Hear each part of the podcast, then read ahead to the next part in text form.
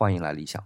上一期我们聊到汉文帝的七个大侄子被封了侯爵，也有人在同一个月被剥夺了侯爵的啊，这位就是绛侯周勃。我多次讲到啊，周勃是刘恒的大恩人，他之所以当上皇帝，周勃的小算盘是功不可没。如今绛侯周勃有罪，逮旨廷尉赵玉，十二个字，周勃就入了赵狱。当然，西汉初年的赵玉不会像明朝锦衣卫的赵玉那么没人性啊，但是也好不到哪里去。周勃在里边也是被百般折磨。那么周勃为啥就会被入了诏狱呢？就因为每次他的将县所在的河东郡的郡守来巡视的时候，他担心被小人坑，就穿着铠甲，带着家丁，而且家丁还手持武器的来见郡守。结果被郡守告发说周勃想谋反。当然，最后汉文帝还是放了周勃啊。不过，首先薄太后是力挺周勃的，说他不可能谋反；其次是周勃也贿赂了文帝的舅舅薄昭来帮他说好话。我之所以交代这些呢，是因为这是周勃在《汉书文帝纪》里面最后一次出场，后面就没再交代了。